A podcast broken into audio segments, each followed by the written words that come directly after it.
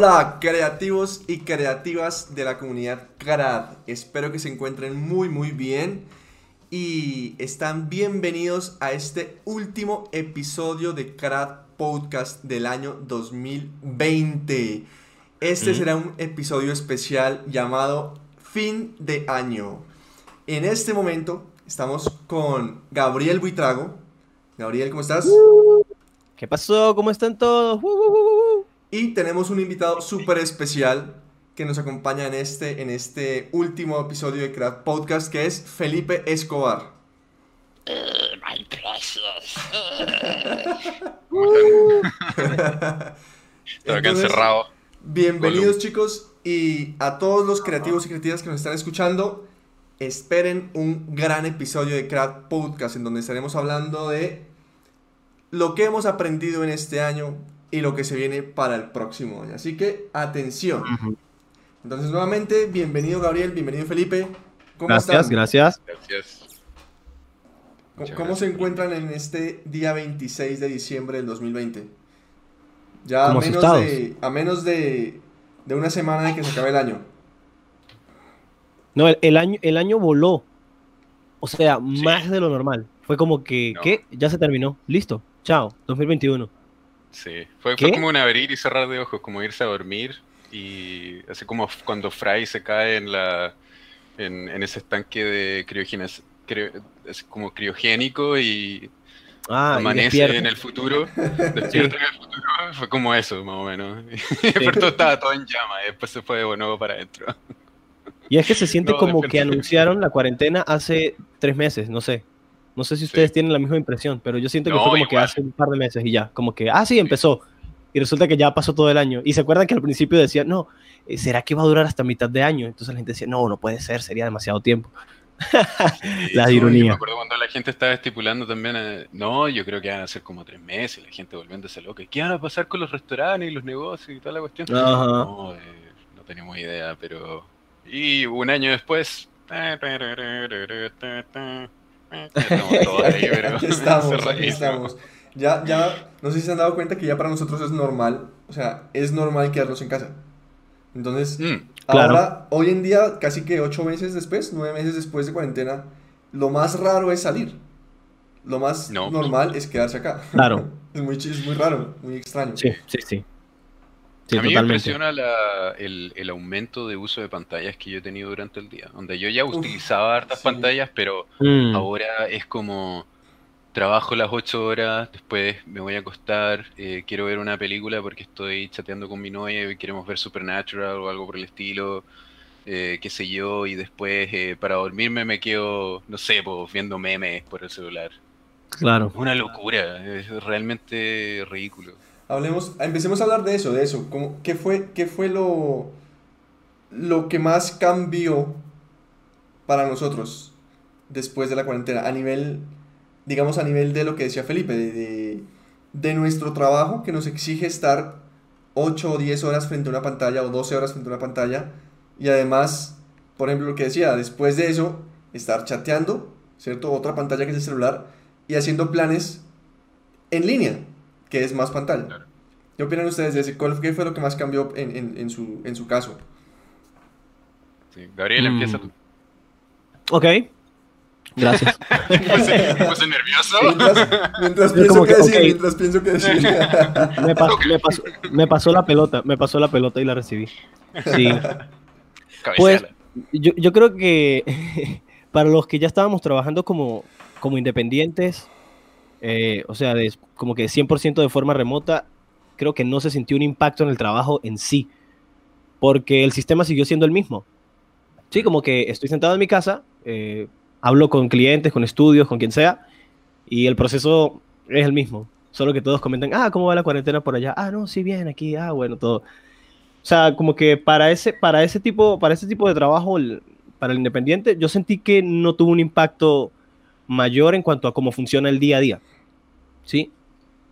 Pero lo que sí cambia es lo que Felipe estaba diciendo, que es que ya el hecho de que eh, nosotros sabemos que estamos sentados en una computadora y trabajamos esas seis, ocho horas en el día. Pero entonces esto, esta situación ya nos obligó a seguir allí, en ese ciclo dentro de la casa. Que lo que es muy diferente, porque normalmente lo que nosotros buscamos es como, ok, ya hicimos esto, pero tratamos como la, forma de refrescar es ir a hacer otra cosa que no tenga nada que ver con estar sentado en la pantalla o, o interactuar con el teléfono o cualquier cosa. y claro. y eso, y, eso obliga, yo creo que eso obliga a las personas a tratar de buscar alternativas. Esto lo sabe Andrés porque lo hablamos en un podcast anterior, pero eh, yo entré en el, en, el, en el meme de hacer ejercicio. Andrés hace ejercicio mucho y él es súper disciplinado con eso. Él ya está en esa movida. Pero yo no, yo fui un primerizo empezando la cuarentena pero es porque fue como una salida a, eso, como que, ah, bueno, no, no, voy a estar después de trabajar como otra vez en la computadora viendo cosas. Y pues como que hacer ejercicio se presentó como esa posibilidad de, de, de buscar la alternativa, o sea, de, de, hacer otra cosa, que no es fácil, porque es como que mm, empezar algo así tan, como tan, dar ese primer paso es como el más difícil. pero yo siento que... sí, sí, porque es algo que uno hace, pero uno sabe que se está haciendo un bien, pero es tan difícil porque es como, es como una, tomarse un jarabe. Dicen que más feo sabe un jarabe porque más bien nos está haciendo ese jarabe. Pero yo personalmente diría que el, flujo de trabajo en mi caso no cambió para nada, no, no se vio afectado.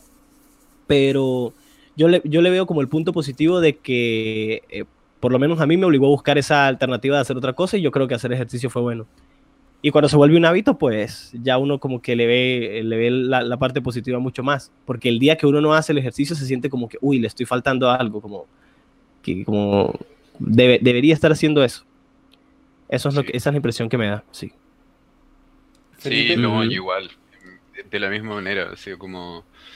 Eh, estaba muy acostumbrado. Yo siempre he sido como de la, de la visión de que estar frente a la pantalla o estar sentado tanto tiempo hace mal. Entonces, eh, claro. Y, he descubierto que a pesar de ser un, artista o ilustrador, soy una persona sumamente sociable, entonces me gusta ir, salir, ver gente, tomarte una cerveza y hablar con los amigos, etcétera. Eh, hacer eh, cualquier cantidad de actividades afuera. Eh, era para mí una de las cosas que me daba más energía para volver a trabajar. Y claro, ahora con la pandemia eso se fue, pero volando por la ventana. muy muy crítico. Y, claro, como yo te decía, la, cantidad de horas frente a la pantalla ha sido muy grande. Entonces me. Y, esta es la otra, la otra de las cosas. Yo siempre he sido ávido de hacer ejercicio. Me gusta hacer ejercicio. Estaba en. Em, estaba en CrossFit antes de entrar acá y hacía, y hacía, yo, y hacía yoga también en los tiempos libres de, eso. Entonces era súper activo físicamente, pero la única razón para tener esa actividad era, para mí, era, en, la gran mayoría, era una actividad social. Me gustaba ver gente, me gustaba interactuar con la gente, hablar, tirar la talla, hacer bromas, etcétera. Pero, claro, cuando eso dejó de ser y yo creo que hace muy poco, hace como unos meses atrás, abrieron para hacer en algunos cubículos y había como un cupo de pocas personas, no nos podemos hablar. Yo dejé de ir, dejé de asistir y fue como, uff. Eh, claro, porque no estaba el componente social. Sí, y hacer ejercicio en la casa es, pero. Es un dolor. Es, difícil, uy, muy difícil. Fome, aburrido, aburrido, aburrido, aburrido. Sí. Entonces me pongo esos videos de 20, 20 minutos de ejercicio, de cardio en YouTube, donde hay un tipo con no un six pack, sino con un eight pack.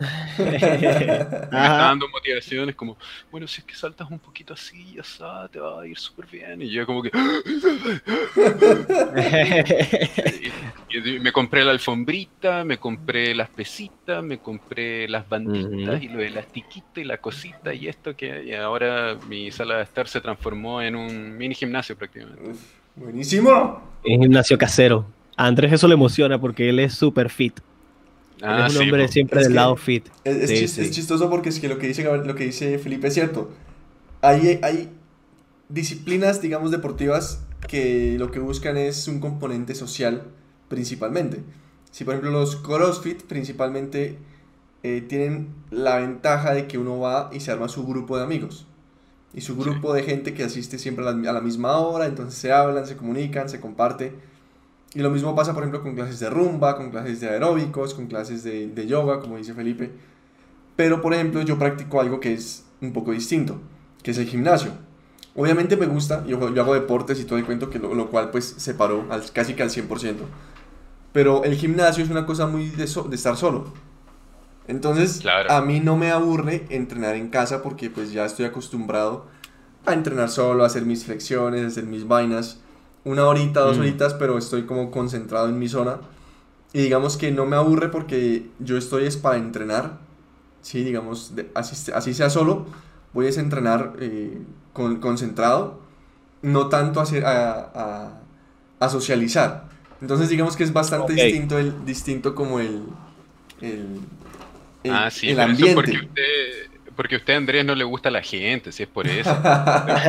no, de hecho, yo hablaba, yo hablaba de hecho, yo, cuando, cuando hablábamos nosotros hace un rato, eh, de hecho, yo, yo, les iba a decir eso, o sea, a los dos los conocí saliendo a tomarnos una cerveza, saliendo a compartir, precisamente por eso, precisamente por eso, porque me gusta el salir y compartir con las personas, y sobre todo que ustedes dos son personas que, bueno, cuando yo conocí a Gabriel era, estaba muy metido en la parte de ilustración digital también y hablábamos mucho de, hablábamos mucho con los dos, que de la industria, que de los artistas, que hablábamos de, uy, ¿qué pasó con tal? Yo recuerdo que Felipe me contaba anécdotas, ¿no? De un artista, yo recuerdo por ahí la anécdota. Ah. Este, ah, ese tal no me ha traído el libro, que no sé qué cosas. Entonces, era, era chévere hablar de todo eso porque era como seguir en la industria, seguir hablando de las cosas que hacemos al día a día, hablábamos de dibujo, de color, de mil cosas. Y ahora se ha dificultado eso por la distancia. Y no sé si les ha pasado que, bueno, yo trabajo, como ustedes saben, tengo, yo trabajo en una empresa, digamos, 8 horas. A las 8 horas salgo, sigo trabajando en mi portafolio o en CRAD, en lo que sea, o sea, sigo en la pantalla unas 5 horas más. Y no tengo ni las ganas ni el tiempo de hablar con amigos en, eh, vía celular o vía Meet o vía lo que sea, porque ya no quiero más pantallas. Y si me meto a la pantalla, prefiero hacer mi portafolio que ponerme a hablar con, con mis amigos a nivel, digamos, de, de, cámara y todo eso. Claro, algo productivo, hacer, algo, hacer algo productivo con ese tiempo. Exacto, entonces como que la parte social se empieza como a perder un poquito, pero ya es como por el fastidio de la pantalla, como por el fastidio de tanta vaina, de tanta, de tanta saturación de, como de imágenes y de, y de estar pendiente de las cosas, que uno como que se va alejando de a pocos, no sé si les ha pasado a ustedes. Claro, y es que la cantidad de información que empezó a circular en esta cuarentena fue obviamente mucho, muy superior porque todo el mundo empezó a vender cosas en línea, todas las compañías obviamente se concentraron en esto y entonces si ya teníamos un nivel denso de publicidad en las redes y en ese tipo de contenido, este año fue superior, o sea, muchísimo, se notó demasiado. Y eso es lógico, o sea, es natural porque obviamente las compañías están buscando cómo sobrevivir, hagan lo que hagan, todos quieren como sobrevivir a esto, pero, pero sí, eso es como parte de esa saturación de la información. O sea, eh, ustedes hablan al lado de su teléfono de algo y van a ver la publicidad. No es que yo sea conspiranoico, pero esto es un hecho. Eso de hablar de, que los micrófonos... Hay documentales en cuanto a eso. Pues, se salió hace súper poco el tema, el documental de, de las redes sociales hace un mes. Ah, sí, en Netflix.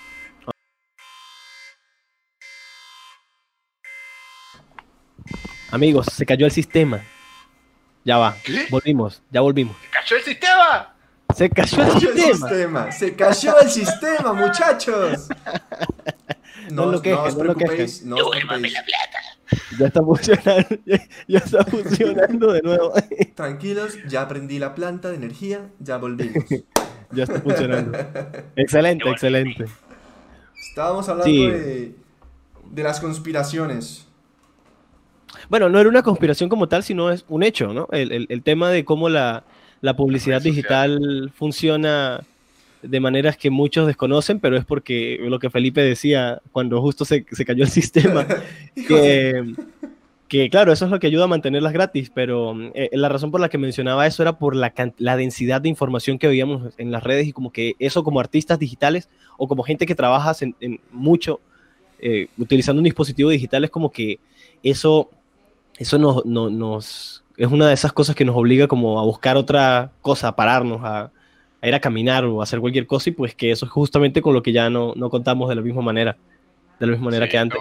se dio casi perfecto como para el tema de la pandemia, como para mantenernos todos, eh, la verdad, comunicados también, porque, onda, imagínate que si es que, que, no tuviéramos un sistema de redes sociales como los que tenemos hoy en día, estaríamos, el aburrimiento sería increíble, ¿no? y no tendríamos como organizarnos de una buena manera también. Eh, La manera de comunicarnos es muy eficiente hoy en día. el hacer clases o tener clases online. Sí. Eh, muchas personas han, e, por ejemplo, elegido tener eh, consultas por el doctor también online, entonces también. Ajá, como psicólogos y ese tipo de... Sí. Ajá, y una de las más grandes todavía yo encuentro que es el cambio de la, las reuniones, donde el tener que viajar para la gente que en general viajaba por avión para una reunión en Santiago o algo por el estilo, eh, ahora Zoom, Zoom Meeting. Claro. Exacto, nos hemos dado cuenta. Eso es algo interesante. De hecho, ustedes plantearon dos temas que me gustaría hablar más en, en un ratico. Y es que nos hemos dado cuenta de que no hace falta hacer reuniones presenciales. O sea, no es obligatorio hacerlas. Eh, en el trabajo, en, en, la universidad, siempre pedían reuniones a tal hora los jueves, a tal hora los lunes, a tal hora los martes. Y a veces por el mismo tráfico era muy difícil poder llegar a ese tipo de reuniones.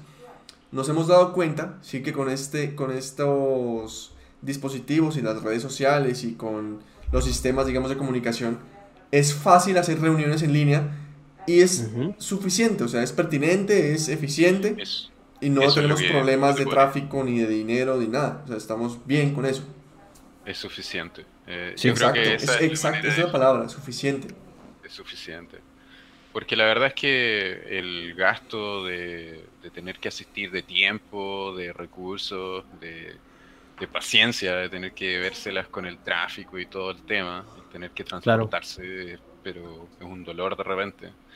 O sea, imagínate también si es que nosotros, por ejemplo, no tenemos familia. Yo, yo no sé si tú, Gabriel, pero eh, yo imagino que tener, no sé, un hijito de dos y otro de seis, obviamente cambia mucho la cosa con...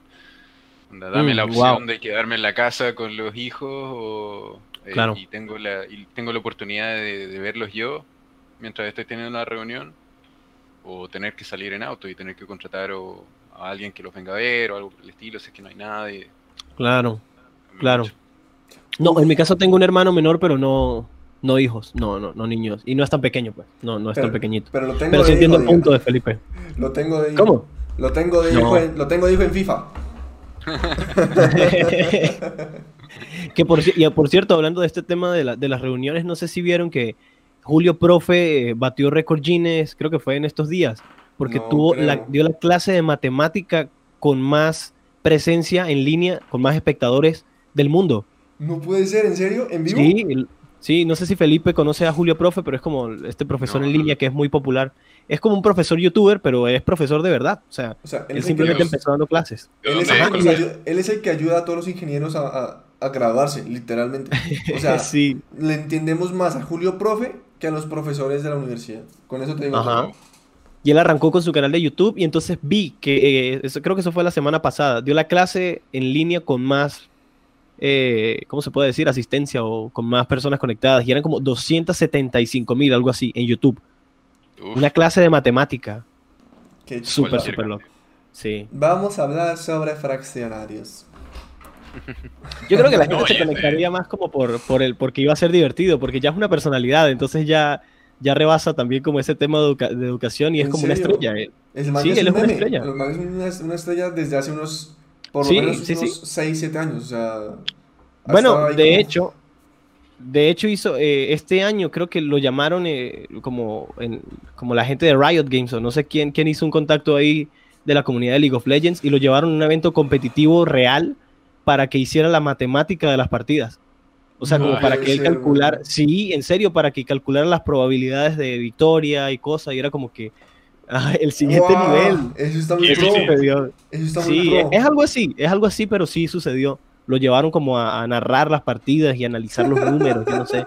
Sí, sí, en serio, súper interesante. Súper chévere, súper bueno. Y ustedes mencionaron otro tema que me parece a mí, creo que esto es también de, de controversia, controversia no, sino que a todos les ha pasado Jue madre, los anuncios están locos, o sea, están fuera de control. Ustedes lo mencionaron hace un momento, pero es que en serio, la vez pasada intenté ver un video de 5 minutos y no pude verlo de corrido porque aparecieron tres veces o cuatro veces anuncios. Ah, en YouTube. O sea, pausan, si pausa el video, hay anuncios, vuelve el video, pausa, video, anuncio y vuelve. O sea, como tres Claro, en el teléfono. En, un video de cinco minutos, ¿no? En, el computador. Ah, pero es que para el computador, para eso está el AD Blocker. para saltarse eso. ¿Dentro de YouTube también? Sí. No puede ser. Wow. Una extensión de Google porque. En la aplicación no. Voy a hacer. La aplicación. Voy a hacerlo. Es una extensión de Chrome. bueno, si utilizan Chrome. Pero, me, tenía, me, tenía, loco, me tenía loco, hermano. Sí, no, es una locura. Y todo, y, y no sé, el 80% son como, como, como música urbana con gente que se viste como con muchos colores. O sea, es súper loco. Y, y, y, algunos que son como de allá, como de Arabia. Principalmente lo que me vuelve loco. Empezando por el color. negro, gris, pero es que yo, yo, por eso pierdo el, pierdo el video para ver los colores de las personas. No, pero esto me mete a otro tema chévere. Y es que la mayoría de los anuncios que yo recibo son de doméstica. Y doméstica, y doméstica es una plataforma que con esta pandemia ha crecido un montón. Uf, claro. Cada vez hay más anuncios de ellos, cada vez hay más cursos de ellos. Sí. Y siento que son buenos cursos. O sea, yo he tomado ahí un par de cursos y son buenos cursos. Entonces, estas son plataformas, Estas, exacto, estas plataformas de, de enseñanza eh, a nivel online han crecido demasiado. ¿Qué opinan de, de, esas academias, por ejemplo? Felipe, le paso el balón. Que son como genéricas, pero... Eh, a mí me parece muy bien. Eh, yo encuentro que mientras haya más variedad de instituciones educacionales, la, la competencia entre ellas va a aumentar. Y eso va a hacer de que la calidad entre ellas, porque se va a correr la voz. Eh, hay veces, yo me acuerdo haber, haber asistido a un par de clases de CGMA online y claro, se corre la voz acerca de qué clases te sirven y qué clases son no son tan buenas profesores también varían cada cierto tiempo, vuelven a contratar otro tipo de personas. Pero, pero claro, después alguien te dice, oye, he probado como este, eh, esta otra institución, nuestra otra página, eh, tienen como clases súper buenas, en el caso de Schoolism, con Bobby Chu también. Eh, y yo encuentro que mientras más mejor, quizá, pero no sé qué opinarán ustedes. Sí.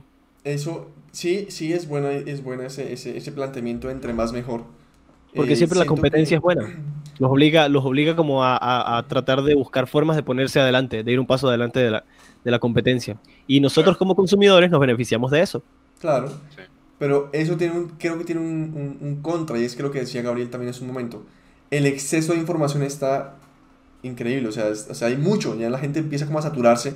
Y las personas, digamos que las personas que no saben muy bien por qué camino irse, quedan un poco perdidas porque hay mucha información de todo, o sea, de todo, de todo lo que, lo que se quiera, hay información.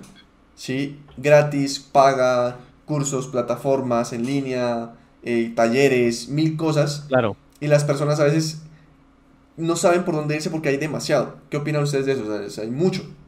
Claro. A mí me pasa un poco eso con los, eh, con los cursos Gumroad. Eh, hay es una manera de monetizar tu conocimiento de una manera súper eficiente y efectiva, en que te da como por goteo prácticamente, porque son baratos, son como, te cuestan como 15 dólares un curso, un tutorial de, no sé, 5 horas, o alguien hablando acerca de finanzas por 3 horas, etcétera. Eh, pero hay varios que son tutoriales solamente y vienen con sus cosas PSD, etcétera, y la verdad es que el, yo encuentro que en ese caso se ha dado como una especie de saturación. Yo la verdad es que yo no soy muy ávido a los Gumroad. Cuando veo alguno que yo creo que necesito, que vale la pena, como el caso de los videos de Brad Frankney, eh, yo lo compro. Pero si es que en otro caso, no, porque si no lo voy a tener ahí votado. Yo la verdad es que estoy súper en contra de, de ese tipo de monetización, porque al final estás dándole, claro, estás sobresaturando con un conocimiento que la verdad es que no es tan, no es educación en sí, porque no es la panacea, no es como que te va a hacer pintar mejor o algo por el estilo, pero las únicas personas que los compran son los estudiantes mismos. Mm, eh, entiendo, claro. Y sucede también lo mismo con el tema de los libros.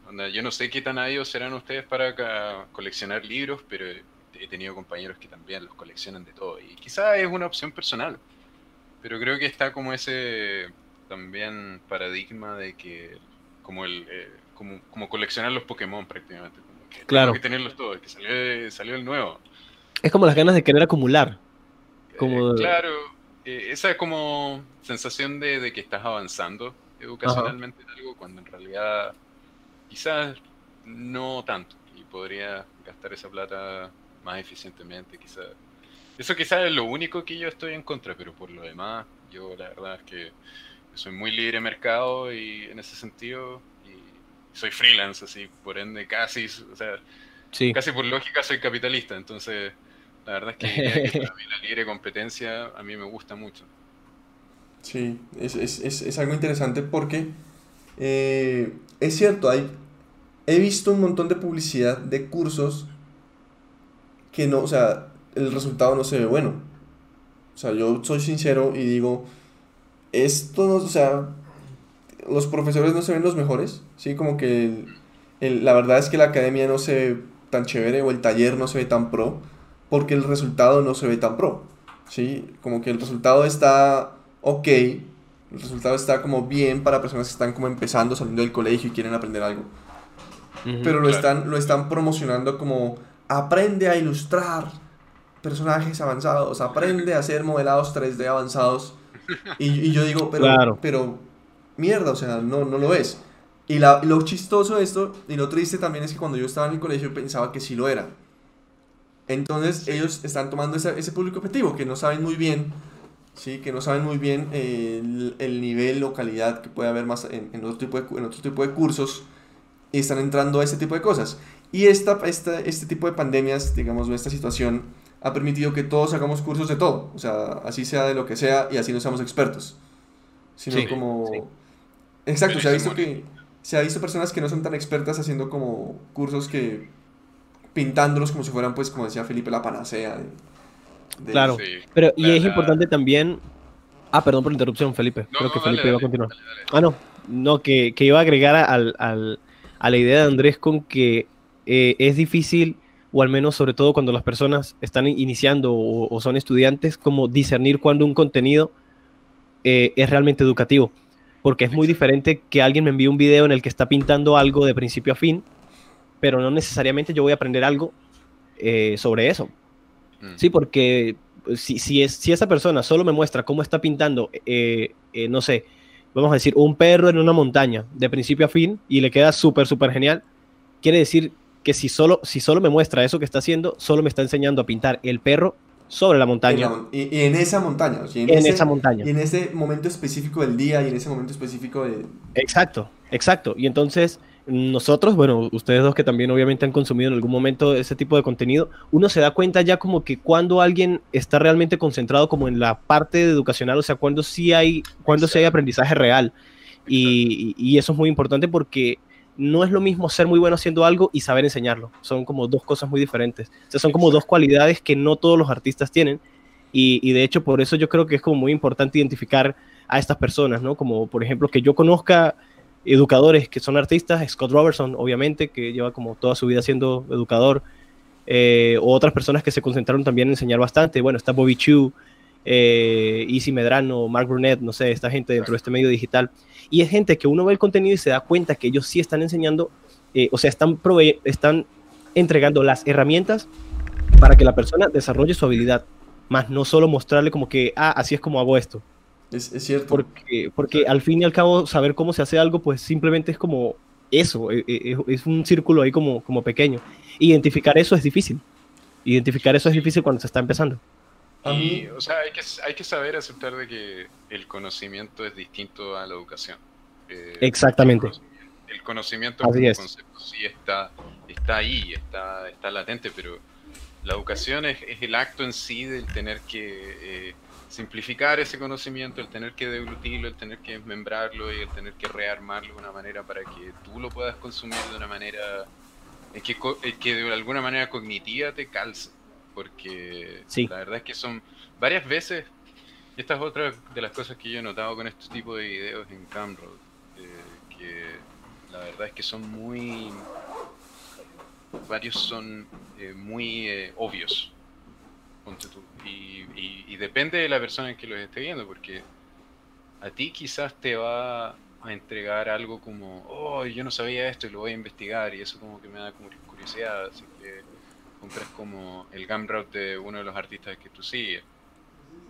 pero no es educación en sí.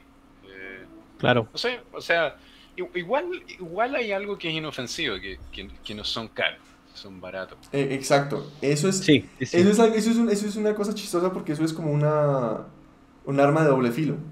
O sea, no son, no son costosos, pero es que el problema es que uno compra uno, otro, otro, otro, y después termina gastando harto. Yo quiero aquí mencionar, creo que lo comenté a Gabriel, que yo compré hace unos, hace unos meses ya unos videos de Gumroad de, de Lacoste. ¿Cómo es este man? De Rafael, Rafael Lacoste. Ajá. Y el man no explica. O sea, el man y sobre todo, como ustedes los dos saben que a mí me, me ha costado, digamos, el color. He, aprendido con lágrimas de sangre el color. Eh, pero entonces, pero entonces yo, yo me compré los Gamrot. Yo dije, uy, este man es un teso, yo quiero ver qué man me enseña. Y el man habla, no, que cuando yo fui al viaje tal, yo tomo fotografías en tal parte, unas fotografías retesas, re retesas en, en, en, todos los países donde voy tomo fotografías muy buenas, entonces esas fotografías son las referencias que utilizo para mis trabajos. O sea, mientras él va pintando de manera rápida, va hablando de eso. Y no es como, ah, puta. Pero no es algo claro, o sea, sí, o sea, está bien, ese es su proceso, pero pues yo pensaba que iba a hablar un poco de, no sé, más de composición, un poco más técnico, un poco más ahí, ¿por qué escogí este color? ¿Por qué no este? Eh, ¿Por qué hago esto? ¿Por qué no esto? Claro. es, es, como que habla de otras cosas mientras va pintando, entonces... Es muy mm. gracioso porque este tipo de, este tipo de videos usualmente, anteriormente, eran videos de YouTube, que estaban gratis para todo el mundo. Sí. Y los podías monetizar, pero los monetizabas era YouTube el que te daba la plata, no el consumidor en sí. Es que todo ha cambiado muchísimo, ¿no? En cuanto a eso. Sí, sucedió algo extraño con eso, porque siento que ahora, o mi impresión, porque he hablado con alguien que alguien que está muy dentro, alguien que trabaja de hecho con eh, un artista, no lo voy a nombrar, pero un artista bastante connotado que enseña en YouTube. Y claro, me ha contado, eh, eh, claro, de que la verdad es que estamos perdiendo nuestro dinero la gran mayoría de las veces. A él le da como un poco de lata. Él no es artista en sí, pero estudió en Watts pero le da como un poco de lata el ver artistas tan connotados como, eh, no sé, pues, Kopinski y otras personas que también eh, tienen como ese problema de que, ah, no sé, estoy como eh, teniendo problemas con el freelance aquí y acá, y él les dice, pero oye, pero podrías monetizar todo este tipo de cosas y estarías haciendo safe figures mm. para el fin de año no sé por qué estás haciendo eso, no estás haciendo eso. Y eso implica el tener que meterse en el tema de redes sociales de, una manera súper activa. Es que esa es... Tener Gumroad, tener esto, tener los otros, eh, vender, no sé, vos, eh, tus conocimientos por bulk, eh, tener un podcast que puedes monetizarlo también, este tipo de otras, otras cuestiones. Entonces, siento que se está armando de a poco. Y esta, esto es lo que yo iba volviendo atrás un poco con mi impresión que hay una impresión de que los artistas hoy en día con el tema de redes sociales también tienen que tener un cierto tipo de experiencia de entretenimiento. ¿No es cierto? Como de que también tienen que ser como, eh, no sé, pues como youtubers también, o como que tenéis que tener ah, tus redes sociales súper activas, como 80.000 seguidores en Instagram. Claro. O Patreon. se está moviendo, perdiendo plata se está moviendo para ese lado toda la cuestión de, de la promoción de artistas. Es que si, se dan cuenta, hace 10 años todo se movía con foros, pero hoy en día todo se mueve con redes sociales. Entonces, lastimosamente, el, la mayor cantidad de seguidores y, y, likes y todo eso te mantienen como, ¿cómo se dice? como vigente, ¿sí? Pero da esa impresión. Yo creo que es una impresión solamente porque. Sí, es verdad. Tú, si que tú miras en los créditos de las películas, algo que Brad Rickney decía, yo me compré el Gumroad de él hace súper poco. Eh, y él es, habla desde un punto de vista súper eh, visceral todo este tipo de situaciones, porque él es una persona que es prácticamente un veterano en la industria. y, da el ejemplo de decir que tú ves todas estas películas, ves los créditos está lleno de gente que no conoces. Anda, anda a ubicarte uno de los concept artists que trabajó en alguna de las cosas. Eh, no los vas a ver siendo estrellitas en redes sociales. Uno que otro, uno que otro, muy pocos, la verdad. Claro, pero es muy poco. Eh, es, verdad, no es la norma. O sea, no es la norma, porque el, o sea, para el, el, tema de irse y enfocarse en hacer crecer las redes sociales y eso ya es como otro tema. O sea, se siente como que el, eh, es como una, es como tomar la decisión de invertir cierta cantidad de energía y tiempo en eso. Pero, pero es verdad, por ejemplo, yo he descubierto artistas que son súper increíbles, que hacen cosas increíbles y que yo creo que no están ni en Instagram. O sea, conseguirlos es como imposible. pero, están como, pero están como detrás de las cortinas haciendo mil y un cosas. Y, y, eso me doy cuenta cada vez más. En compañías, sobre todo como Valve. Exactamente. Yo decidí personalmente tomar esa alternativa. Porque la verdad es que cuando estaba en WhatsApp eh, estaba muy activo en Instagram. Y estaba tratando de hacer crecer mi, mi following también. Eh, creo que estaba yendo como los 3.000 followers o algo por el estilo y estaba creciendo muy rápido. Y y me di cuenta que cuando llegué a Watts que no sabía pintar. Es como. Entonces dije, ¿para qué mierda estoy perdiendo tanto tiempo, viejo? Como, claro, ¿en qué estoy invirtiendo mi tiempo? Sí, estoy perdiendo mi tiempo. No sé para dónde voy con esto. Prefiero dedicarme a hacer algo bien. Porque lo. No sé, lo, lo, disfruto mucho más. Y esta. No sé, hablando con gente ahí también. Onda en, en Watts. Que hablaban acerca de cómo. Sí, la verdad es que las redes sociales no son mucho, bla, bla, etcétera. Entonces perder mucho tiempo y... Es que es, eso también, no sé, eso también la verdad es, que corté todo y me fui así. Claro, yo entiendo esa decisión, yo entiendo esa decisión porque me identifico perfectamente con, con lo que Felipe dice. Mm. O sea, como yo también tomé ese camino de que yo conscientemente dije, no, yo solo voy a dedicarme a trabajar y a mejorar mi nivel de trabajo, 100%, y ya. Mm. Y el trabajo nunca ha faltado. Lo que pasa es que eh, también las personas que, yo me imagino que las personas que quieren como trabajar mucho más en sus redes o los artistas es porque eh, le venden a la gente que está en las redes. Porque es como que si ustedes se ponen a pensar, es como que los directores de arte, de estudios y cosas grandes son personas que normalmente esa demografía no es alguien que está siempre en Instagram o viendo cosas porque no tiene tiempo.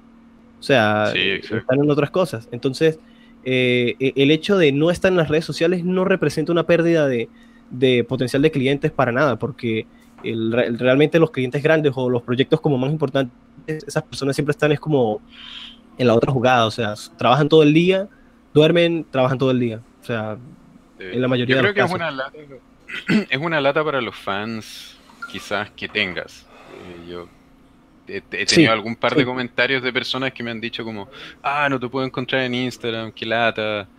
Eh, tenías, unas, eh, tenías una serie de imágenes ahí que ya no están, eh, pero no es algo que es como al, próximo día se olvidan, ese es el, tema también. Entonces, fans, fans tanto tampoco son. Entonces, yo creo que son como más amigos y cosas que, no sé, porque les gusta el arte, pero nadie se muere tampoco. Yo aquí tengo, tengo, tengo que tengo ¿cómo se llama esto? Como sentimientos encontrados, porque por un lado opino igual que ustedes dos, que a veces no dan ganas de mandar el Instagram a la porra y, y, cerrarlo y dedicarme a esto, porque es muy... ya lo habíamos hablado antes, por cierto. Sí, creo que sí, pero consume mucho, o sea, consume energía, consume tiempo, consume, desgasta demasiado estar ahí metido. Pero yo siento que hay algo interesante y es que a las personas que aún no están o que aún no estamos 100% metidos en la industria, de alguna forma tenemos que, o sea, tenemos que mostrar que estamos haciendo cosas y que estamos, digamos, eh, digamos, mejorando un poco y que las personas vean un poco ese tipo de, progreso. Y siento que eso es importante porque, claro, en una película yo estoy, y me ha, y he visto, o sea, del 100% de los artistas que se ven en los créditos, conoces a dos personas y dos personas son las que se mueven bien en redes sociales. El resto no los conoces. Pero eso puede pasar por dos cosas, o por varias cosas. Una de ellas es que lo que decía Gabriel, que realmente son artistas que, que están debajo de las piedras, que son retesos y ermitaños y que nadie los conoce y que no, no, no, han, mostrado su cara nunca. ¿Sí? antisociales. Otros antisociales. No, no, puede ser sociales, pero no, pero no digamos, eh, a nivel de redes sociales. Eso, eso, eso pasa mucho. Por ejemplo, hay artistas que yo digo, ¿quién habrá hecho esto? ¿Será que es un robot o realmente existe porque no se ve en ningún lado? O sea, es como, mm. como chistoso. O también son artistas que, hermano, y conozco gente que ha salido así, van a una escuela de arte, cualquier escuela que sea, y de una entran a trabajar en cualquier película, cualquier, cualquier videojuego. Entonces, no tienen ni siquiera que mostrar su trabajo en redes sociales ni, ni hacer, digamos, ruido, porque ya están en una escuela que casi que por, eh, por obligación deben meterlos en ciertas producciones. Sí. Entonces, Pero sabes que eso está volviendo un poco. Está volviendo a ser como de la manera antigua. ¿Cuál era la manera antigua? Como, como de tener que ir a workshops y ver gente. Yo encuentro que está volviendo un poco más.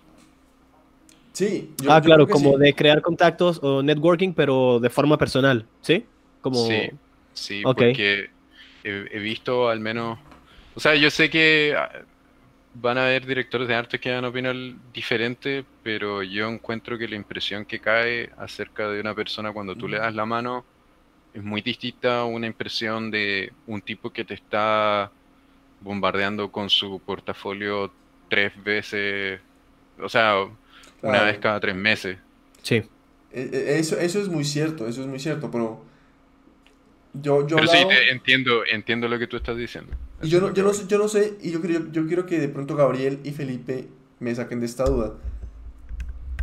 Eh, por ejemplo, hay un artista que recuerdo que, que es Andrew Ariza, que trabaja en este momento en Sony Santa Mónica, como uno de los seniors de 3D. Mm. Eh, él, decía, él decía que para salir, ¿cierto? Siendo colombiano, nos toca más difícil.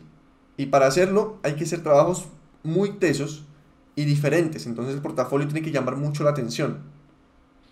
Ok. Y, él, y, cuando, él, cuando él estaba en Francia, porque él estaba en Ubisoft, empezó a hacer mucho, mucho ruido, tanto en portafolios como en redes sociales, porque en redes sociales como que empezó a subir muchos trabajos, lo que iba haciendo, lo que iba haciendo, y esa, esa ha sido la forma en la que estudios como que miran su trabajo, y esa fue la forma en la que lo llamaron a trabajar en Sony Santa Mónica, porque el director de arte o el lead se fijó en lo que estaba subiendo constantemente en redes sociales, y uno cree que no están viendo, pero sí están viendo todo lo que uno sube.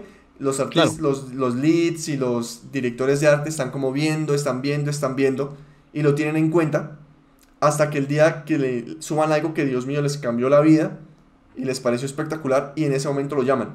Entonces, ese, ese estarse mostrando, sobre todo para artistas latinoamericanos que nos queda más complicado la parte de visa y de salir y todo eso, termina siendo algo positivo. Entonces, yo, yo lo veo como si fuera algo positivo el tener que estar subiendo constantemente y que la gente diga, uy, este man está teso, este man, o sea, me gusta lo que estás haciendo, me gusta lo que, lo que haces, eh, me gusta tu trabajo, me gusta ta, ta, ta, ta, ta. Y la única forma de que ellos se den cuenta de eso es uno estar, no bombardeando como loco, porque esa es otra cosa mala, sino como de vez en cuando ir subiendo trabajitos, cosas positivas, cosas buenas, claro. Y eso puede funcionar como, eh, eh, o sea, creo que el, el, punto aquí donde radica la diferencia de, de, de por qué una persona haría eso o no, es como que cuál es su motivación detrás de mantener esas redes o eso activo, porque eso está bien, claro. por ejemplo, si, si la persona lo hace con la intención de que crezca su, su, la cantidad de seguidores o como todo ese tema, eh, me imagino que le interesa más el volumen, ¿sí? De lo que va subiendo también, porque seguidores de volumen y mantener contenido todos los días y cosas así. Eh, a, a, mí me gusta la idea, y esa la comparto con Andrés totalmente, de siempre tener algo ahí, ¿sí? Eh, y, en y, en, y, en, mi caso, yo lo hago es como para tener un registro personal de las cosas que he hecho, como que uno se pueda sentar y mirar, ah, mira, yo hice esto este año, no me acordaba. Eso es buenísimo.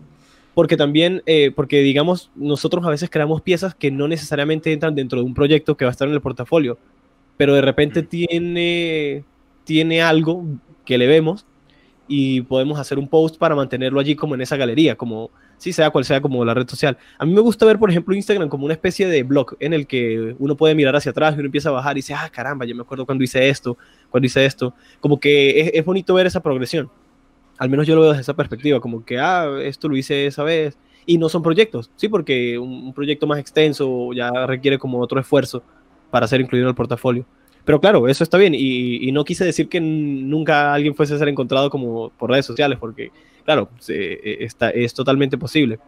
eh, solo que no es el común denominador, ¿sí? Que digamos, como que no, no necesariamente esa es la forma de, de, llegar a esa gente porque normalmente ellos siempre están buscando y ellos buscan en las plataformas donde la gente está, en este caso ArtStation o Behance, y que también en, en el caso de este ejemplo que da Andrés, de este artista, eh, él venía de trabajar ya en un entorno AAA. Entonces, claro, él ya, ya, ya están manejando cierto nivel, para él hay una, hay digamos como eh, o sea, es fácil identificar y, y prestarle atención a su trabajo porque ya, ya está en un nivel, ¿sí? En el que, en el que un director lo ve y dice, ah, ok, esto ya, ya entiendo en qué nivel está esta persona. Pero sí, o sea, es bueno igual mantener como un poco de, de interacción con las redes o al menos yo lo veo desde la perspectiva de que es como un blog personal como para uno poder tener registro de lo que está haciendo. Más no como por acumular volumen. Sí, como una especie de sketchbook en el que subo cosas, a veces proyectos, pero a veces sí cosas cortas o cosas muy pequeñas que no van dentro de un proyecto, pero que no está mal. Y de hecho yo vi un, documental muy interesante en, ese creo que lo había visto en Netflix, donde había un tipo que creo que él era diseñador de marcas. Y entonces, y el tipo tomó fama, fue por cosas que él hacía como en cinco minutos y las subía a Instagram porque se volvieron como muy populares. Y él ni siquiera lo hizo con esa intención. O sea, solamente que hacía cosas que eran como demasiado interesantes. Y la gente no conocía su trabajo profesional o, o lo conocía muy poco, pero sí lo conocían como por las cosas que hacía en la, en, eh, en Instagram, cosas así. O sea, es como que todas las posibilidades están, están dadas. Sí, sí, yo creo que en ese, en ese orden de ideas, creo que todos tienen un punto, o sea, importante. Lo que dice Felipe es un punto muy, válido. O sea, muy claro. Por eso hay muchos artistas que cada vez más dicen como, bueno, voy a alejarme de las redes sociales y se van tres, cuatro meses porque realmente consume mucho y desgasta demasiado energía, o sea, desgasta energía, desgasta tiempo, pierde muchas cosas. Eh, entonces me parece algo válido lo que está haciendo Felipe. Sin embargo, sí siento que es importante a veces como, como tener presencia. O sea, puedes tener de los dos, Si no es necesario que sea uno o lo otro. Tiene que haber como una especie de equilibrio en todo. Igual Felipe tiene página web, ¿cierto? Sí, y la updateo muy constantemente, ese es el tema. Entonces he, reemplazado de alguna manera eh, las galerías online o las tres que yo tenía, que era Station, Instagram y otra cosa, por tener mi página web. Y mi página web es algo más privado en lo que, eh, gracias a Dios, eh, no comentas, nadie puede comentar nada, apenas claro, claro, claro. A, a mis poemas torrantes. Entonces es como algo más privado también, porque la verdad es que no es algo que te aparece en la cara también, y eso es lo que me gusta de la página web, es algo a lo que tú vas, entonces es que tú quieres updatearte y tú estás interesado y vas y, tú te metes en el meollo de, llegar a mi casa, bienvenido a mi casa, aquí tengo el sofá metido allá en la esquina, si que quieres te sientas, eh, no sé, pues tenemos una alfombra de oso acá, esos son mis gustos y bueno, si es que quieres te quedas, si es que no te vas, pues. Pero claro. Pero, pero también otra cosa es que yo estaba hablando, tuve una, mm, eh, una conversación con Irene Gallo hace súper poco, eh, que me revisó mi portafolio, que ella es la directora de arte de Thor. Eh, ok. Y ella, mm, claro, hablaba acerca, porque yo le contaba acerca de esta duda principalmente porque también tenía como una especie de... estaba como dudando si es que había hecho bien las cosas, porque de repente irse en la manera nuclear y atomizar completamente todas tus cuentas como yo lo hice, también se ve de una manera como impulsiva, como, ah, quizás no lo debiste haber hecho. Eh, pero ella no tuvo ah. grandes problemas con eso. Eh, la verdad es que me dijo que ella había tenido otras experiencias con otros artistas que hayan dicho como, oye, sabes que me estoy ahogando en este trabajo mediocre que yo estoy haciendo, que es muy similar y muy como del grupo en el que en el que yo soy parte ahora y me estoy ahogando en este mar de en este mar de contenido que hay por todos lados.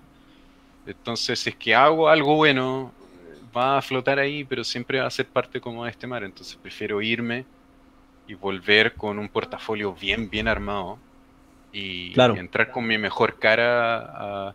Pero esa es como, es una de las pocas maneras que ella había entendido que hay mucha gente que lo hace, porque hay otra gente que son lejos más activos en redes sociales, les va increíble, los resultados que, ellos tienen son increíbles, tienen muchos contactos, eh, eh, entran a trabajar de inmediato con las compañías que ellos quieren, porque han sido súper activos con el tema, o porque son eh, estuvieron quizá en, el estilo, porque los, los, directores de arte, que es lo otro que sucede, es que ellos están constantemente revisando redes sociales.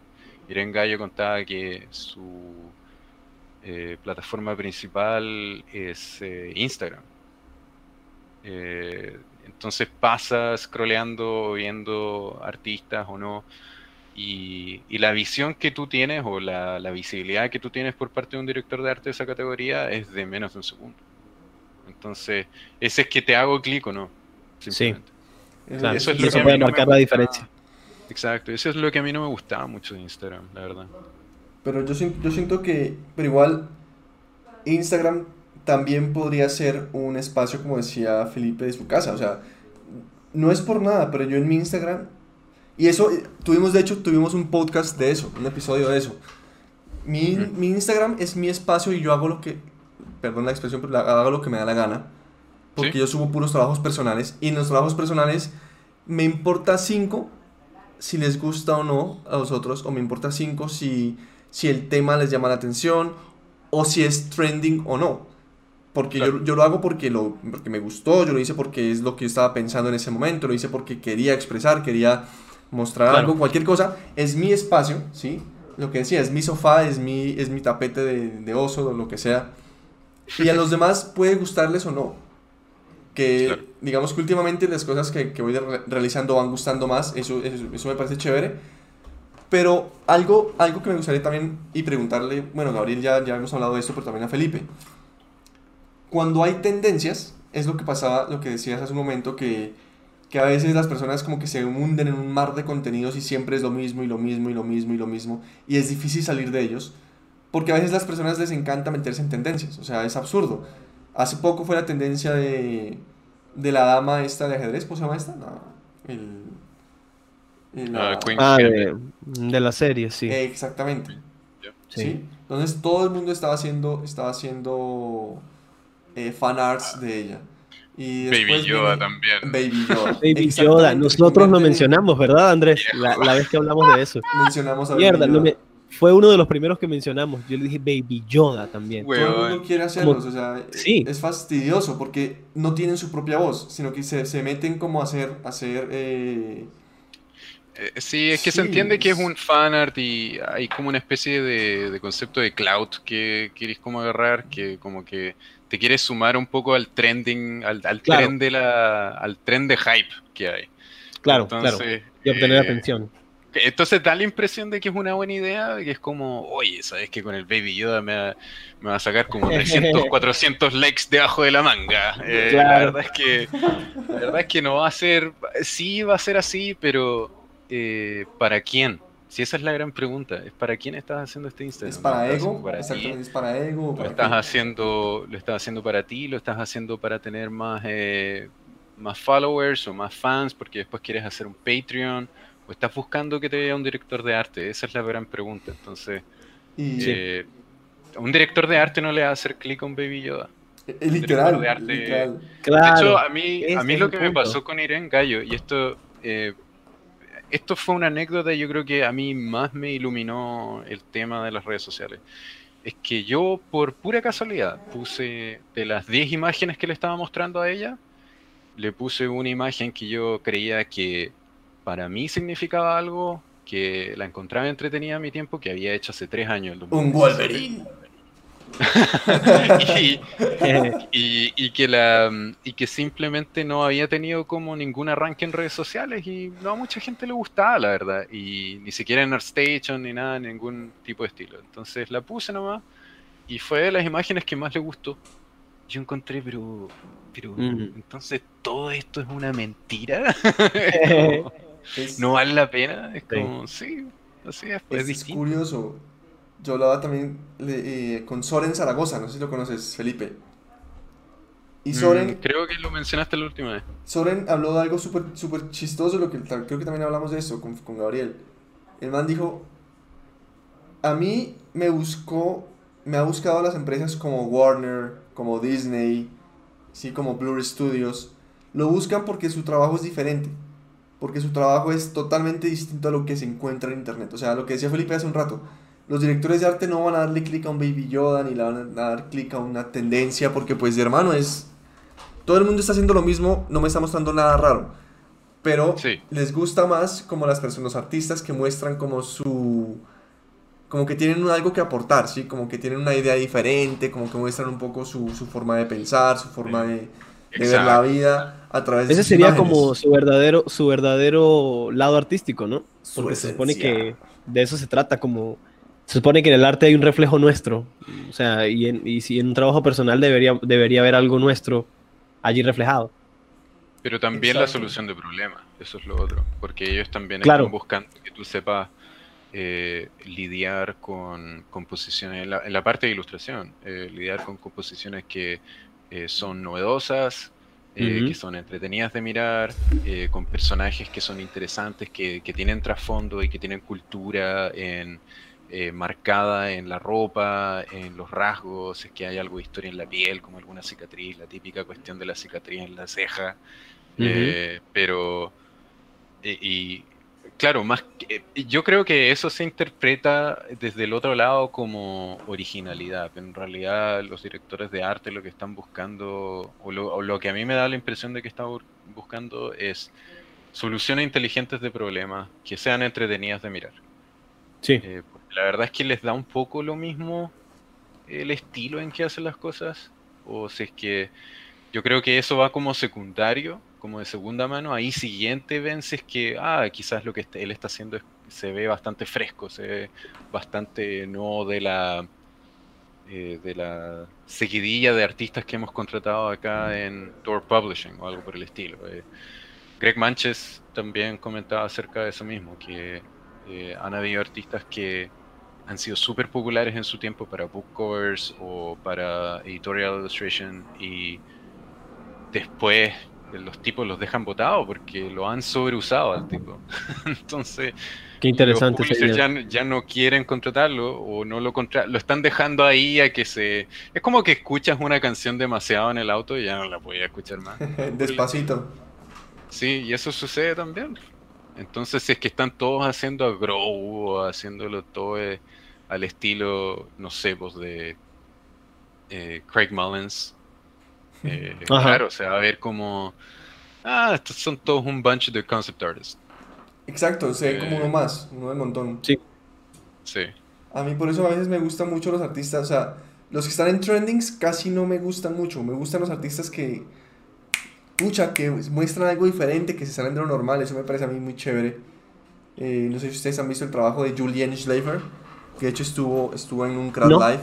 Me gusta mucho el trabajo de ese loco, el francés. Eh, un trabajo de ilustración muy conceptual y utiliza colores bastante curiosos, muy chévere, me parece muy chévere. Y son cosas como que se salen de lo normal, ¿no? Que se salen como del... Mm. sí, y lo que dice, y lo que dice Felipe es cierto, como que eh, para muchos directores de arte esa parte artística podría parecer secundaria porque inicialmente ellos no están buscando solo como un artista que les haga algo impresionante, sino resolver esos problemas técnicos, que son como el core del trabajo. Pero claro, la, parte, la parte artística igual tiene que, o sea, debe haber algo de carácter porque pues lógicamente están buscando como algo que, tenga como esa chispa.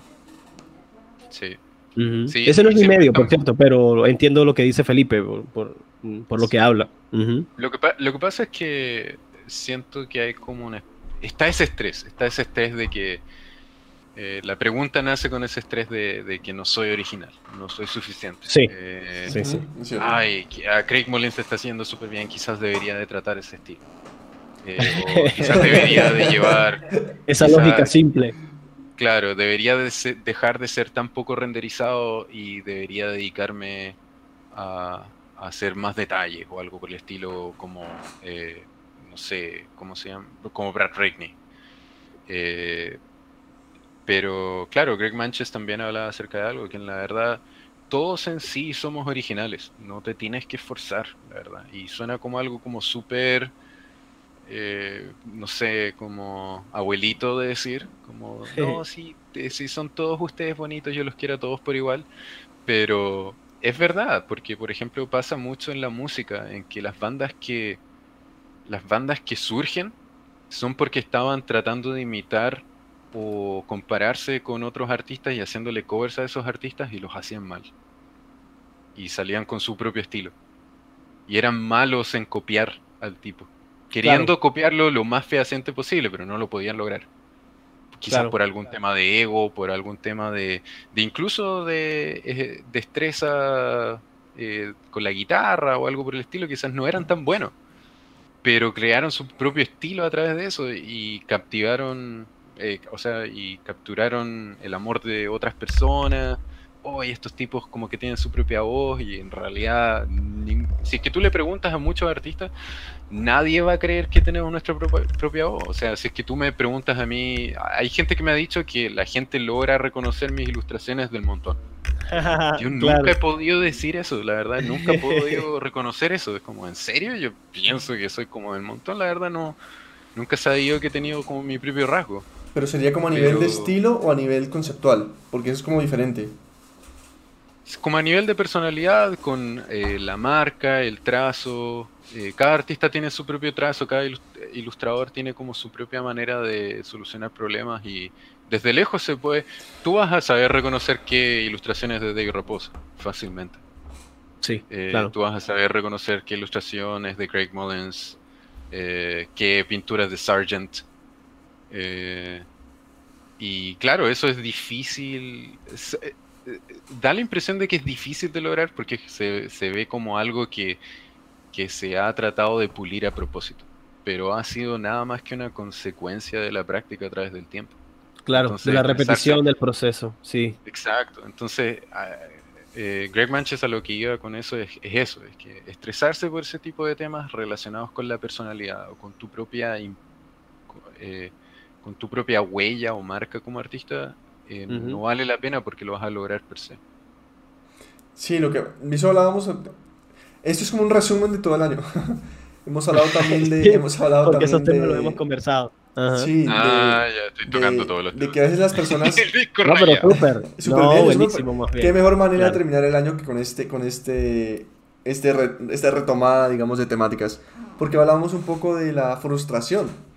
Y a veces las personas se frustran cuando están empezando porque empieza, empiezan como ese tipo de, de, pensamientos, ¿no? De no soy suficiente, no tengo mi propio estilo, ¿sí? Eh, no soy original, ¿en qué momento va a llegar esto?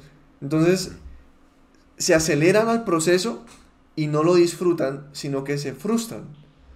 ¿sí? de llega, llega el estancamiento que sabemos ya per se que va a haber estancamiento, ¿sí? que va a haber eh, procesos, digamos, donde no vamos a ser tan productivos pero es por lo que también mencionaba hace un momento Felipe, y es que nos estamos metiendo mucho en el, en el mainstream de contenidos, en lo que eh, nos estamos acomodando lo que estamos haciendo y no estamos como saliendo de esa zona.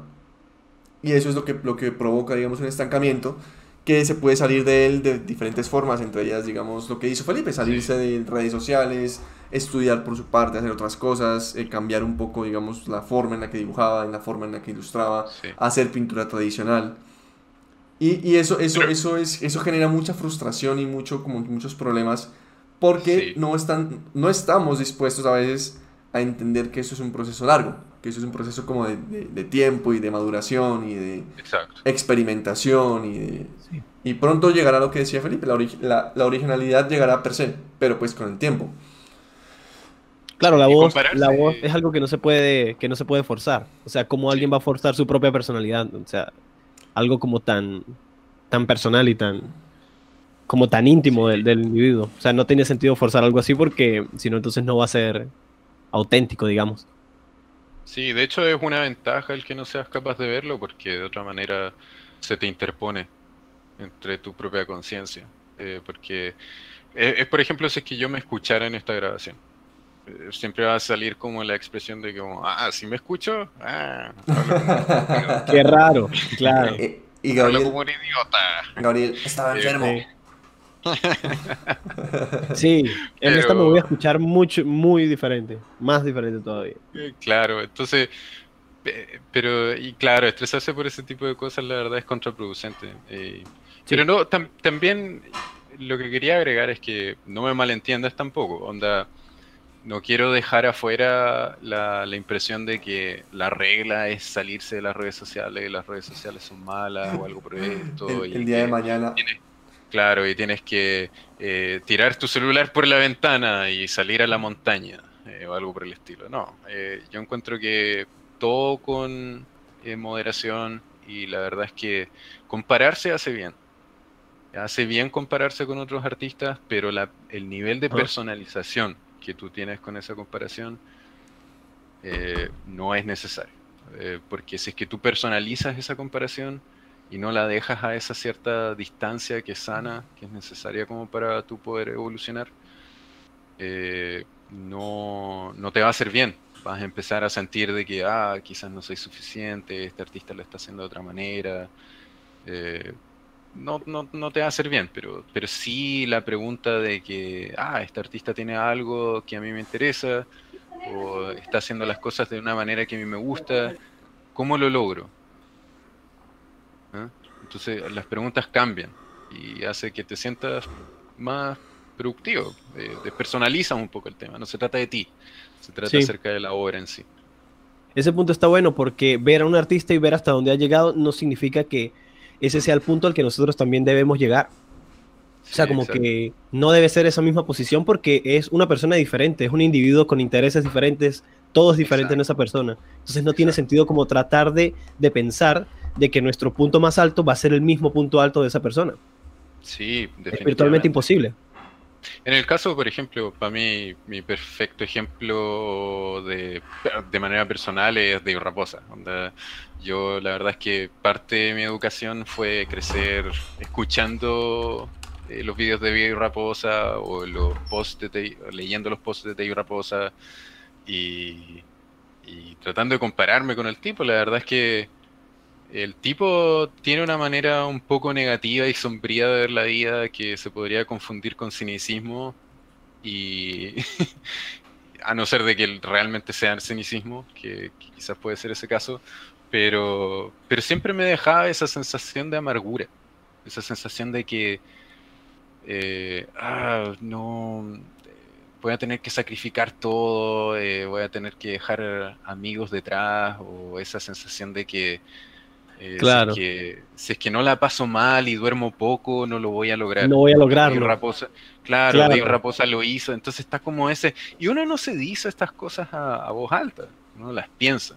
Toma un solo segundo el tomar ese tipo de personalización. Claro, pero ese fue el eh, camino que él escogió. O sea, ese fue su método. No necesariamente va a tener que ser el método de, otra persona. Exacto. Y conociendo gente, eh, viviendo un poco más, viajando un poco, conocí otros artistas también que tenían su familia, educaban, eran mayores, personas más adultas, personas más, más crecidas y, felices, y la verdad, y tenían sus hijos y tenían espacio y a ellos, no sé, me, me empecé a dar cuenta, ah, cada persona taclea este tipo de situaciones de distinta manera y eh, claro, da alegría cuando uno ve gente viviendo vida normal y siendo artista. claro, porque es el caso ideal. Y son, y son O sea, depende si que puede ser una persona antisocial también, onda, de, todos los sentidos, onda. Tengo amigos que les, les, carga la gente. Eh, definitivamente les carga la gente, no les gusta hablar con gente, les gusta estar encerrados. Eh, les, encanta cancelar panoramas o cualquier tipo de invitaciones. Y, uno podría decir como, ay, que lata los tipos, pero a ellos les gusta. Eh, es su manera de ser, es su personalidad. Y para ellos... Y, claro, y para ellos palabra, hermano. cae eso. Y algo, algo que, que, que, digamos que empecé a entender hace tiempo, y es para lo que quiero llevar un poco eh, a Kraft, es que lo importante no es que todos sigan el mismo camino, porque todos tienen diferentes caminos por seguir. Pero para mí lo importante es que sean felices haciendo lo que hacen. Que a veces nos cuesta un poco entender eso. Porque a veces estamos como tan, tan, tan cerrados, digamos, a que voy a ser feliz solo si hago esto. Y al, al pensar de esa forma, nos estamos cerrando a las posibilidades de ser felices con diferentes experiencias. ¿Sí? Entonces, como que nos cerramos. Pongo el ejemplo, digamos, de Felipe cuando dijo: eh, Quiero trabajar para Magic the Gathering.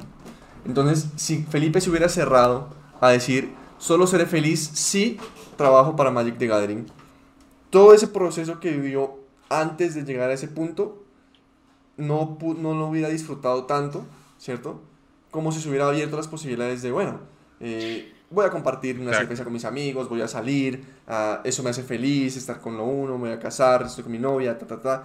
Todo ese conjunto de experiencias te están enriqueciendo, digamos, tu vida, te están haciendo feliz y también estás trabajando juicioso y estás disfrutando el trabajar para llegar a ese objetivo. No quiere decir que ese objetivo sea, pues, digamos, la felicidad máxima, lo que sea. Y anécdota de lado, yo hice eso en un tiempo. En algún tiempo yo estuve demasiado obsesionado con Mike de Gathering y demasiado eh, personalizado con el tema de que yo necesitaba estar ahí prácticamente como para eh, sentir de que, porque sentía que mi carrera era unidireccional, en el mm. sentido en que eh, casi que es como el fin de el, el, el, fin del arco iris prácticamente es Magic the Gathering. Para muchos ilustradores se siente de esa manera. Y la verdad es que no. Hay muchas compañías. El día de mañana Magic the Gathering se puede disolver. Y tú vas a tener que saber cómo eh, sentirte logrado con eso. De hecho, antes de que me contactaran de Magic the Gathering, hace eh, un par de meses, eh, claro, yo antes de eso, yo creo que a mitad de año yo me había rendido. A mitad de este año. Yo dije como, voy a dejar, no, no rendido así como tal, pero dije, me dije a mí mismo, voy a dejar de perseguir esta cosa por este tiempo. Siento que me está empezando a afectar un poco demasiado eh, y lo voy a dejar de... Voy a dejar de que tome parte de mi portafolio, porque estaba empezando, estaba haciendo demasiado fanart para Magic the Gathering, se notaba mucho en mi portafolio eh, y, y, yo estaba empezando a sentir de que no estaba siendo libre con las cosas que a mí me gustan, porque a mí me gusta un poco más el storytelling, me gusta un poco más los cuentos de hadas, me gusta un poco más eh, los fantasmas y la, no sé, otro tipo de, no sé, eh, composiciones, por así decir, que no sean tan, porque se cacha cuando las de Magic the Gathering son de Magic the Gathering. Pero, pero claro, y me dediqué a mis cosas de nuevo y por pura casualidad me llamaron de nuevo. Así que fue como Ah, bueno. Una vuelta de la vida. Es como cuando te gusta la. Yo creo que ya he dado este ejemplo antes, pero. Como cuando te gusta la chica atractiva del colegio y tú eres como un niño feo. Y es como, ah, le, vives persiguiendo años y años y ella te dice como, no, no sé, es que somos como amigos y la cuestión. Y tú, y tú le vas a lavar el auto y le, y le haces las tareas y todo el tema y ella sigue saliendo con todos estos otros pericos que no valen la pena, según tú. Ah, hay que dejarla de perseguir. Y cuando la dejáis de perseguir, de repente vuelve. Muy interesante, muy interesante. Técnicas de seducción con Felipe. Esto es un seminario, vamos a cobrarlo. Vamos a empezar a cobrar plata para ver cómo, cómo, seducir chicas en el colegio. Muy, buena, experiencia. Yo creo que en resumen, en, resumen, dentro de este tema de tantas formas de, lograr algo, yo creo que una cosa que sí se puede tener como presente de forma segura es hacerlo de la forma que sintamos que está bien. No importa si nos equivocamos, pero tarde o temprano nos vamos a dar cuenta y vamos a seguir avanzando. Porque si hacemos las cosas como queremos, nos vamos a sentir bien sí o sí mientras mientras las estemos haciendo. Y no importa que hayan errores, eso es normal. Y de hecho es mejor, porque si no hay errores, entonces ¿dónde, dónde está como la emoción y el aprendizaje, de, la experiencia? Pero estar convencido de que estamos haciendo las cosas como queremos o como pensamos que es, es como un buen... Eh, eh, es una forma que, eh, como que yo siento que eso nos ayuda en el camino. Como que vamos con esa motivación de que esto es lo que yo creo y esto es lo que estoy haciendo. Por ejemplo, el hecho de que Felipe tomara esa decisión de, de decir como que, ah, bueno, ya voy a calmarme con esto, eso es una decisión de que sea, bien, cambió su perspectiva, cambió su punto. Eso es lo que él pensó que era lo correcto. No, no llegó alguien y le dijo, no, tienes que seguir, hay que seguir haciéndolo. No, simplemente decidió. Y yo creo que eso nos puede ahorrar como una cantidad grande de estrés. Sí, en últimas, en últimas. En el camino. Siempre, siempre recuerdo lo mismo y es lo que me dijo alguna vez Alessandro Baldaceroni y fue, no te estreses por el trabajo ni por, digamos, ni por llegar en, en este caso a Magic, cuando quieras llegar, sino disfruta y haz lo que haces porque te gusta. Haz lo que haces porque te apasiona, porque te divierte, ¿cierto? Porque te sientes bien. Si uno hace eso, pues uno está relajado, está disfrutando el camino y no está estresado todo el tiempo porque, ay, no he llegado, ay, no ha llegado, no sé qué. No, pues... Eso, disfrutar si a uno le gusta, disfrútelo, disfrútelo. Eh, clave. Eh, eh, disfrutar el camino. Sí, porque... sí, es, lo más difícil, es lo más difícil de lograr, la verdad, porque uno igual necesita una cuota de estrés, como para decir... Como depresión. Sí, un poco de presión hace bien, encuentro yo. El tema es cómo controlarla. Eh, porque no se te puede ir de las manos simplemente. Porque va a ir en detrimento de tu aprendizaje. Yo recuerdo muy bien que hablamos una entrevista, hicimos una entrevista con Felipe. De pronto Gabriel se ve un poco, un poco identificado. Y Felipe dijo, a mí, no me, a mí no me pregunten cómo ser un buen freelancer. Porque yo no sé, yo dijo, mis consejos no son buenos. Porque yo digo, dije, dice, mi consejo es yo me lanzo de cabeza y, en la caída voy viendo qué hacer. Exacto. Ahí, se, ahí se ve, weón. Ahí uno, ahí uno se va dando cuenta cómo es la, cómo es la cosa. Y ya. Y ya. Hay, claro, hay personas que sí tienen como todo muy, así como que muy planeado, paso A, paso B, pero... Sí, hermano, aquí esto es el estilo de la calle, callejero. Yo, soy callejero, weón. Yo me identifico mucho, de hecho, la calle. De hecho, yo, yo, yo a mí me gusta mucho el, el tema de, como del hip hop y la filosofía que hay detrás del rap y toda su cosa, porque es algo que salió de la calle, weón, que no se supone que debió ser un movimiento global porque era algo de la calle, que no tenía, no, no se educaba gente para hacer eso, no habían parámetros y logró ser algo. Sí, Entonces, como querían que... hacer música. y querían hacer su música. Cualquiera de estos pericos quería eh, fue a entrar a un conservatorio, así, no Exacto. micrófono y empezaron a balbucear. Empezaron a hacer lo que, lo que pensaron que podían hacer y se convirtió en, eso. Y entonces es algo totalmente originado allí, como ahí vemos. O sea, nos lanzamos de cabeza y esto es. Entonces ahí veo como una relación en este tema. en, eso me identifico totalmente. La calle. Oye, han, habido temas bastante interesantes y conceptos chéveres. Yo creo que estamos ya eh, llegando como al final del podcast. Ajá. Porque si no, aquí seguimos unas 3, 4 horas más. pero, las, pero, las hablamos, hablemoslas por privado porque no, no, para que no escuche. y así lo vendes, y así lo vendes por Gumroad. Aquí, entonces aquí, aquí, vamos a cerrar el podcast. Esto sería un DLC y vendemos el podcast, el podcast 2. Así que, así que le deja avisado a todos, a todas las personas, eh, si que quieren escuchar el resto del podcast, eh, tienen que comprar los 30 dólares del Lo siento. Lo siento mucho, pero hay que ser plata. Y lo podemos, dividir, por episodios por de 5 minutos. Dividamos por. Claro. Lo dividimos en, en, videos de 5 minutos y cobramos a 5 dólares cada video de 5 minutos. Ahí, está el negocio. Ahí está el negocio. Ya lo tienen ahí. no, no, está todo monetizado entre medio lleno de ads. y aparte que tuvimos un problema técnico en, en, la mitad, en la mitad del podcast claro, que se cayó el sistema. Que se cayó el sistema, hijo de puta, se cayó. Eh, no, quiero que, hable, quiero que para cerrar hablemos o mencionemos un poco de qué viene para el 2021. ¿Qué creen que, qué creen que se consolidó en el 2020 y puede ser una buena oportunidad en el 2021 para los artistas? Tanto freelancers como personas que trabajan en estudio, por ejemplo. ¿Qué opinan ustedes? yo personalmente. Mm. Si quieren, yo, yo, yo, arranco, yo arranco con esta. Y lo que les mencionaba hace un momento. Las empresas se están empezando a abrir mucho más a la posibilidad de contratar personas de manera remota. Entonces, hoy en día, siento yo que no hay excusas eh, de, de que soy latinoamericano, de que soy colombiano, de que soy chileno, de que soy peruano, de que soy ecuatoriano, de que soy venezolano, para poder trabajar en cualquier empresa porque las empresas están muy abiertas a contratar personal de manera remota. Como que han ampliado sus plazas y la confianza en los artistas para poder hacerlo.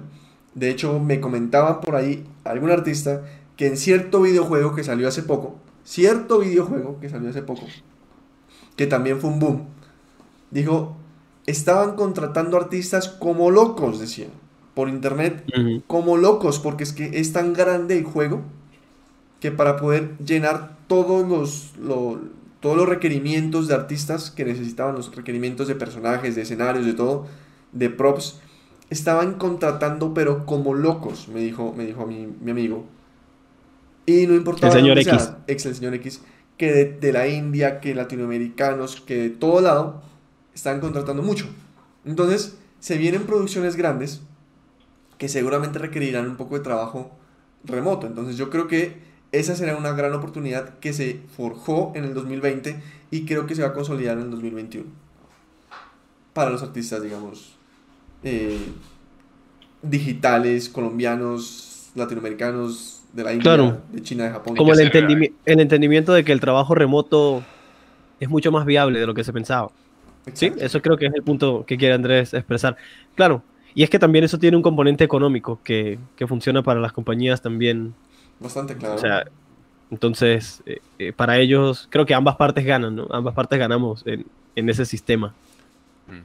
Hay que hacer fanarts de Keanu Reeves.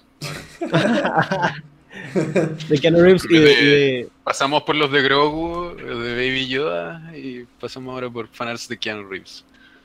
¿Será que va a pasar, va a pasar lo mismo con Evangelion? Que yo no sé si ustedes están como al tema, pero yo sí soy como fanático de Evangelion de toda la vida. Y en enero sale la última película. Pero yo dudo que veamos Baby Yodas de Evangelion. De, o sea, baby, un, baby, baby, Shinji o cosas así en la serie. baby Shinji o sí, Baby Eva 01. Pero. Eh, es probable. ¿Quién sabe? sí, porque va a ser tendencia. Si, es tendencia, es posible que sí, que sí sea así. Sí, sí, e, e, eso sí, buen punto. Me acabo de acordar de eso, por cierto, ahí, ahí les dejo ese, ese dato, 23 de enero, de ya sale esa última película, Dios. Primero de enero se estrena la tercera temporada de Cobra Kai, muchachos. Los que les gustaba Karate Kid. Ah, sí. Ah, caramba. Sí, la, la serie me, me, parece interesante, me parece chévere. La verdad es como un nostalgia, full nostalgia en. en claro. ¿En qué? En, cuanto a ese tipo de, de, de, películas de peleas, ¿no? Que ya no se ven. Jean-Claude ya no se ven. No, ya, ya eso, eso desapareció. Eso está Esos eran los superhéroes de Marvel de los 80. Porque era el, el, prototipo del héroe, de, el luchador musculoso que vence al coreano malvado. algo así. sí, sí, esos eran los héroes de, de, de esa época. Bloodsport. Totalmente. Sí. Se viene también en algún momento, parece que Rush Hour 4, ¿no? Eh, yo, Nosotros la conocemos como la pareja explosiva. La clásica de Jackie Chan y Chris Tucker. Otra de esas películas que ya no se ven, que posiblemente va, va a ver la luz pronto. ¿estamos terminando como recomendando películas o me da la impresión? Yo, yo pregunté. lo que no estoy seguro es que si esta película. acabamos de terminar diciendo qué viene para el 2021 y todos diciendo. Para el 2021 viene Evangelion. Sí, no, nos, desviamos, nos desviamos del tema, sí. No, no, pero no yo por mi parte, si, si, si puedo comentar algo en eso, es que no sé. Porque de verdad que el 2020 fue tan impredecible o sea, estas condiciones y esta situación es tan, fue tan impensable que no, o sea, ¿qué podría tener el 2021? Pero para los artistas yo creo que sigue siendo un, un camino, o sea, hay un mapa abierto, muchísimo, sigue abierto. Para todos los que trabajamos de forma independiente o que estamos en línea o buscando oportunidades, ahí están. Y van a estar. Yo creo que... Y van, a, eh, van a ver más y siempre van a ir cambiando. sí, y hay muchas maneras de entrar a este tipo de cosas, siendo presenciales o no. Si es que tiene la, yo lo que recomendaría es que si es que tienes la oportunidad de ir a estrecharle la mano a algún director de arte, si es que te vas a un viaje a Estados Unidos o si es que alguno de ellos viene para Latinoamérica y si es que hay alguna convención acá, anda y hazlo. yo me, sí, yo, me, yo, me, yo me acuerdo, yo me acuerdo haber estado acá en Chile y hubo un Grand Prix acá en Viña del Mar y yo de pelotudo y de orgulloso no quise ir. Y estaba Peter Morbacher ahí. Hace muchos años. Y ahí entre medio estaba eh, Josur Nice. Y Josur Nice estaba hablando con Peter Morbacher. Eh, consecuentemente, yo creo que un tiempo después él quedó en Magic Gathering. Wow. Sí. Eh, fue, Sí fue, o sea, no creo que yo haya quedado en Magic porque mi arte estaba en otro lugar, pero eh, claro, o sea, esas oportunidades para conocer gente, porque la gente se acuerda de uno también. Sí, mm, sobre todo en persona, claro. Eso es cierto. entonces, eh, o mandarle, o mandarle mails ahora a la gente también, onda, no, no le tengan miedo también a, mandarle mails a las personas, a los directores de arte, y si es que no te responden, no te urges, porque lo vieron, igual que otros cientos de mails, pero nada más que no le están respondiendo, entonces te van a recordar. Sí, y aparte que es, con eso no se pierde nada. o sea, solo, solo el tiempo invertido en enviar el mail y es un tiempo que, si hay una mínima posibilidad de que funcione, va a valer la pena, pero muchísimo. Este es otro tema que también nosotros hablamos con Andrés. Enviar correos sin miedo, porque ¿qué es lo peor que pueden pasar? No, no, no va, la persona no va a responder y nos va a enviar una cachetada digital o algo así. O sea, simplemente es mostrar, mostrar. Solamente hay posibilidad de ganar. Con respeto y, listo, y hablar. Sí. exacto. Con respeto, eh, rápido, no pongas tu currículum vitae o algo por el estilo que ellos tengan que leer un mamotreto gigante o la, Biblia entera. Claro. O algo conciso, profesional. Hola, ¿sabes que estás interesado en esto? Tengo esto, estas obras acá y le adjuntas tres imágenes que son tus mejores imágenes para que las vean. Listo. Y la foto del niño. La foto del niño no puede, no puede faltar. No, ah, no, niños, no, no, sigan esto, no sigan esto. Aquí, aquí ya estamos delirando. No, eh, entonces me parece, me parece chévere todo lo que hablamos el día de hoy. Eh, fue un excelente episodio, excelente episodio de fin de año del CRAD Podcast con un invitado espectacular que podamos, ojalá que podamos tener más seguido en los podcasts de CRAD. Y cierro diciendo que CRAD Art Fest eh, es, es, el festival que, que, que, estamos creando en Colombia, que la idea es que pueda traer esa experiencia de la, que, de la que hablaba también Gabriel, de la que hablaba Felipe, de poder hacer networking, conocer más gente, conocer artistas, estrecharle la mano a artistas de la industria y poder hacer ese, ese primer acercamiento, digamos, con, con personas que más adelante podrían ser, ¿cierto? puntos clave para trabajar o para entrar en la industria. Entonces, el CRADAT Fest es ese evento fuera de, fuera de ambientes laborales, ambientes académicos, sino más como una especie de, eh, compartir, de hacer conexiones, de vivir experiencias diferentes, de pasarla bien, de divertirnos un poco y, aprender más. Entonces, el 2021 viene con el CRADAT Fest, viene con Evangelion. Por supuesto. viene con Viene con El Príncipe en, en, Nueva York 2 y eh, muchas cosas más. Así que, nada, quiero, quiero cerrar este, este episodio de Crack Podcast agradeciéndole nuevamente a Gabriel Vitrago que ha estado con nosotros en todos los podcasts de este año y a Felipe Escobar también. Muchas gracias por estar con nosotros en este Crack Podcast. Gracias a ti. Eh, chicos y chicas, creativos y creativas de la comunidad CRAD, nos estamos hablando. Feliz año, felices fiestas. Y el 2021 vendrá cargadísimo. Tendremos CRAD Live con artistas como Jose Alves da Silva, estará con nosotros. Mushk Risby de Marvel eh, y muchos más. A ver si cuando Felipe tenga la cámara estaremos con Felipe también en CRAD Live. Sí, me a comprar una cámara, un torrante. Entonces, aquí estaremos chicos. Un abrazo para todos y adiós. Chao, chao.